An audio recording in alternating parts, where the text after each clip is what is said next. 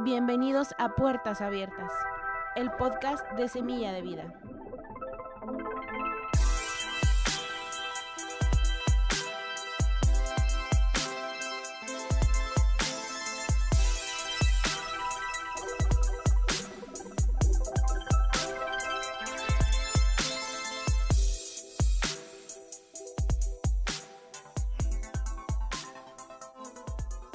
Hubo una vez un rey que dijo a los sabios de la corte, Me estoy fabricando un precioso anillo. He conseguido uno de los mejores diamantes posibles. Quiero guardar oculto dentro del anillo algún mensaje que pueda ayudarme en momentos de desesperación total y que ayude a mis herederos para siempre. Tiene que ser un mensaje pequeño, de manera que quepa debajo del diamante del anillo. Todos quienes escucharon eran sabios, grandes eruditos, pero darle un mensaje de no más de tres palabras que le pudieran ayudar en momentos de desesperación total era todo un reto. El rey tenía un anciano sirviente que también había sido sirviente de su padre. Lo trataba como si fuera de la familia. El rey sentía un inmenso respeto por el anciano, de modo que también lo consultó y éste le dijo, No soy un sabio ni un académico, pero conozco el mensaje. En una ocasión me encontré con un sabio, era invitado de tu padre, y yo estuve a su servicio. Cuando se iba, como gesto de agradecimiento me dio este mensaje. El anciano lo escribió en un diminuto papel, lo dobló y se lo dio al rey. Pero no lo leas, le dijo. Manténlo escondido en el anillo. Ábrelo solo cuando todo lo demás haya fracasado, cuando no encuentres salida a la situación. Ese momento no tardó en llegar. El país fue invadido y el rey perdió el reino. Estaba huyendo en su caballo para salvar su vida y sus enemigos lo perseguían. Estaba solo y los perseguidores eran numerosos. Llegó a un lugar donde el camino se acababa. No había salida. Enfrente había un precipicio y un profundo valle. Caer por él sería el fin. Y no podía volver porque el enemigo le cerraba el camino. Ya podía escuchar el trotar de los caballos. No podía seguir hacia adelante y no había ningún otro camino. De repente se acordó del anillo, lo abrió, sacó el papel y allí encontró un pequeño mensaje tremendamente valioso. Simplemente decía, esto también pasará. Los enemigos que lo perseguían debían haberse perdido en el bosque o debían haberse equivocado de camino. No los vio más. El rey se sentía profundamente agradecido al sirviente. Aquellas palabras habían resultado milagrosas en ese momento. Dobló el papel, volvió a ponerlo en el anillo, reunió a sus ejércitos y reconquistó el reino. Y el día que entraba de nuevo victorioso en la capital, hubo una gran celebración, con música, baile y comida. Y él se sentía muy orgulloso de sí mismo. El anciano estaba a su lado en el carro y le dijo, Este momento también es adecuado. Vuelve a mirar el mensaje. ¿Qué quieres decir? preguntó el rey. Ahora estoy victorioso. La gente celebra mi regreso. No estoy desesperado. No me encuentro en una situación sin salida. Escucha, dijo el anciano.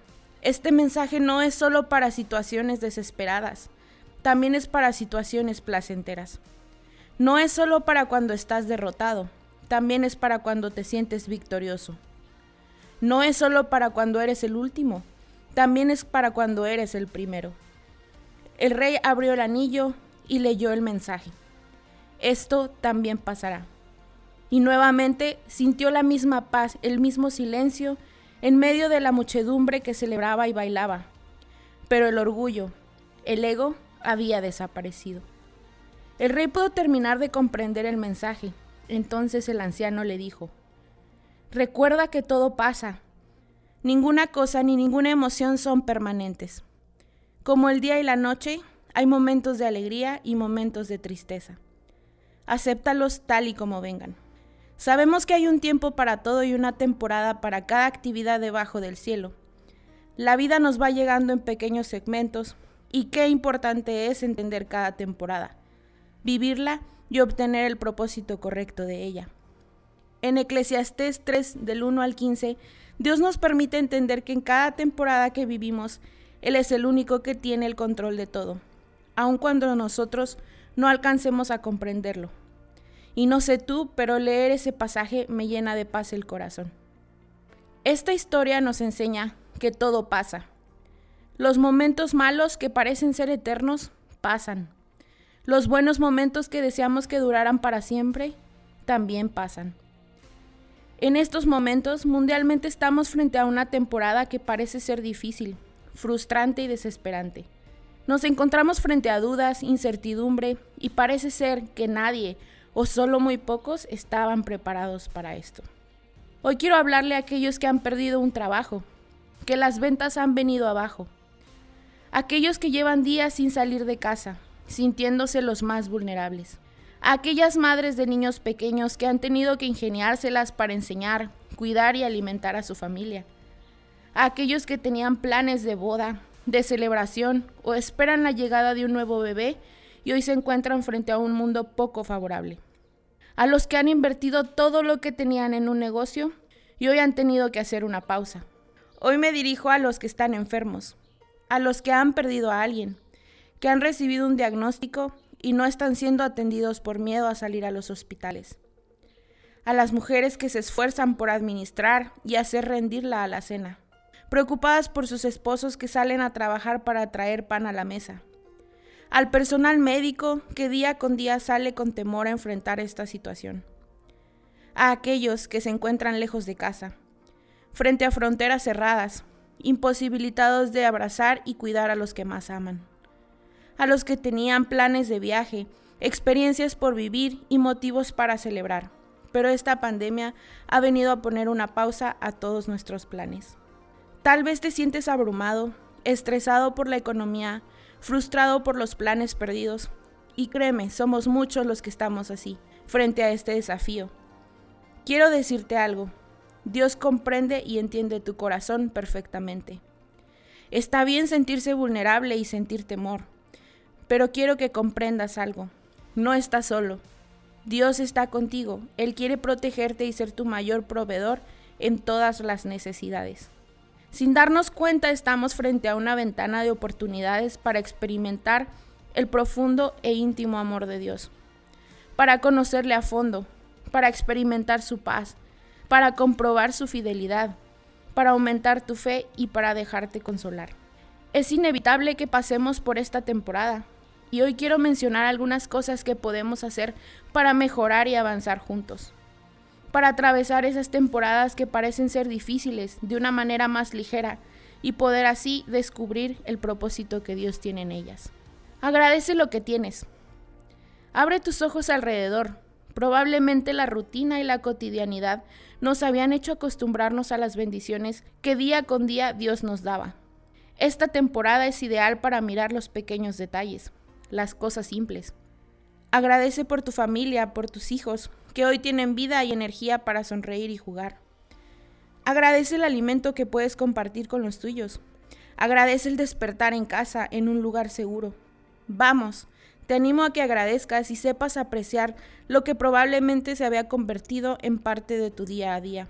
Yo, por ejemplo, estoy tan agradecida de poder pasar estas últimas semanas de mi embarazo en casa, junto a mi esposo, compartiendo momentos que probablemente no hubiéramos tenido antes de que nuestro bebé nazca. Los planes eran diferentes, pero aprender a agradecer nos ha hecho disfrutar y ver las bendiciones en medio de todo esto. ¿Qué es aquello que dejaste de agradecer y ahora estás valorando? Reconoce tu vulnerabilidad y tus limitaciones. No importa cuál sea la temporada que vives, tu vida tendrá limitaciones. No nos gusta y no aceptamos que alguien nos diga que no podemos hacer esto o aquello. Pero entender que cada temporada de la vida tiene sus limitaciones hará que no te opongas tanto cuando te enfrentes a ellas. Tal vez las fuerzas que tienes ahora no son las que antes tenías, la paciencia o las capacidades. Quizá quieres correr y anhelas tener un futuro, pero reconocer que somos vulnerables nos hace dependientes del único y verdadero Dios. Él tiene el control de todo y sabes, es en la vulnerabilidad donde podemos descubrir el carácter de un Dios todopoderoso. En ocasiones tenemos todo perfectamente planeado y no estamos preparados para las interrupciones. ¿Te pasa lo mismo? Y entonces los planes no salen como esperabas. De mis padres he podido aprender a dejar mis tiempos en manos de Dios. Cuando ellos se han encontrado frente a limitaciones o interrupciones, tienen una frase que dice, todo pasa por algo. En manos de Dios están nuestros tiempos. Cuando un plan se interrumpe, puedo aceptar y creer que Dios tiene mis tiempos en sus manos o puedo molestarme y pasarla mal. Yo decido dejar todo en sus manos. No la pases solo, especialmente en temporadas difíciles o tristes. Busca amigos, busca la iglesia, pero no la pases solo. Todos en la vida necesitamos de alguien que nos escuche, que nos comprenda o simplemente que nos abrace. Si estás pasando una temporada de ansiedad, preocupación y estrés, busca a quien pueda orar por ti. No te calles, no te guardes los pensamientos negativos y no creas que eres el único que está pasando por algo así. Hay poder en las palabras cuando decidimos contar lo que está pasando. Cuando una vez más decidimos ser vulnerables y quitarnos esa capa de que todo está bien. Ten a la mano unos amigos a quien puedas acudir en momentos así. Te aseguro que será más fácil llevar esa temporada. Mantén un corazón generoso. Parece que es la temporada más difícil para ser generosos, ¿no crees? Suena algo descabellado que, en tiempos de escasez, permanezca siendo sensible a la necesidad. Pero la verdad es que somos hijos de un Dios generoso, quien no retuvo nada, ni siquiera a su propio Hijo, que no duda en suplir cada una de nuestras necesidades. Yo me pregunto, ¿qué estaría haciendo Jesús en una temporada como esta? Muy seguramente estaría compartiendo el pan con los que no tienen. Pero es en medio de la necesidad y el caos donde podemos mostrar la esperanza que solo Jesús puede dar. Te invito a comenzar a hacer pequeños actos de amabilidad y amor por los que menos tienen, recordando y viviendo la palabra que nos dice que hay más dicha en dar que recibir. Otra razón importante de mantener un corazón generoso es porque de esta manera atraes bendición. Dice la palabra, Da con generosidad y serás más rico. Sé tacaño y lo perderás todo. El generoso prosperará y el que reanima a otros será reanimado. Proverbios 11, 24, 25. Cuando das porque no puedes evitarlo, recibes porque no puedes detenerlo. Vuelve a la intimidad con Dios. Alguna vez leí que si tu corazón está helado, no hay nada en el mundo que pueda calentarlo, ni una chimenea, ni unas vacaciones, ni en el mejor de los carros. La única forma de calentar tu corazón helado es volver a la intimidad con Dios. Y sabes, nadie más que tú es responsable de tu vida espiritual. Nadie puede fortalecerte a crecer en fe. Tu esposo no lo hará por ti, tampoco tus padres, ni siquiera tus pastores. Depende de ti permanecer cerca de Dios. Este es un buen momento, esta es una temporada ideal para volver a calentar tu corazón con el único fuego capaz de hacerlo. Si has estado lejos, si has tenido dudas, si te sientes tan inseguro y frágil, o tal vez molesto por lo que está pasando, te animo a que busques un momento de intimidad con Dios, que traigas a Él tus temores, tus fracasos y tus dudas, y te dejes abrazar con su paz y amor, y sobre todo puedas recordar que esto también pasará. Mi nombre es Nidia. Esto fue Puertas Abiertas de Semilla de Vida, un lugar en donde celebramos la vida sirviendo con amor.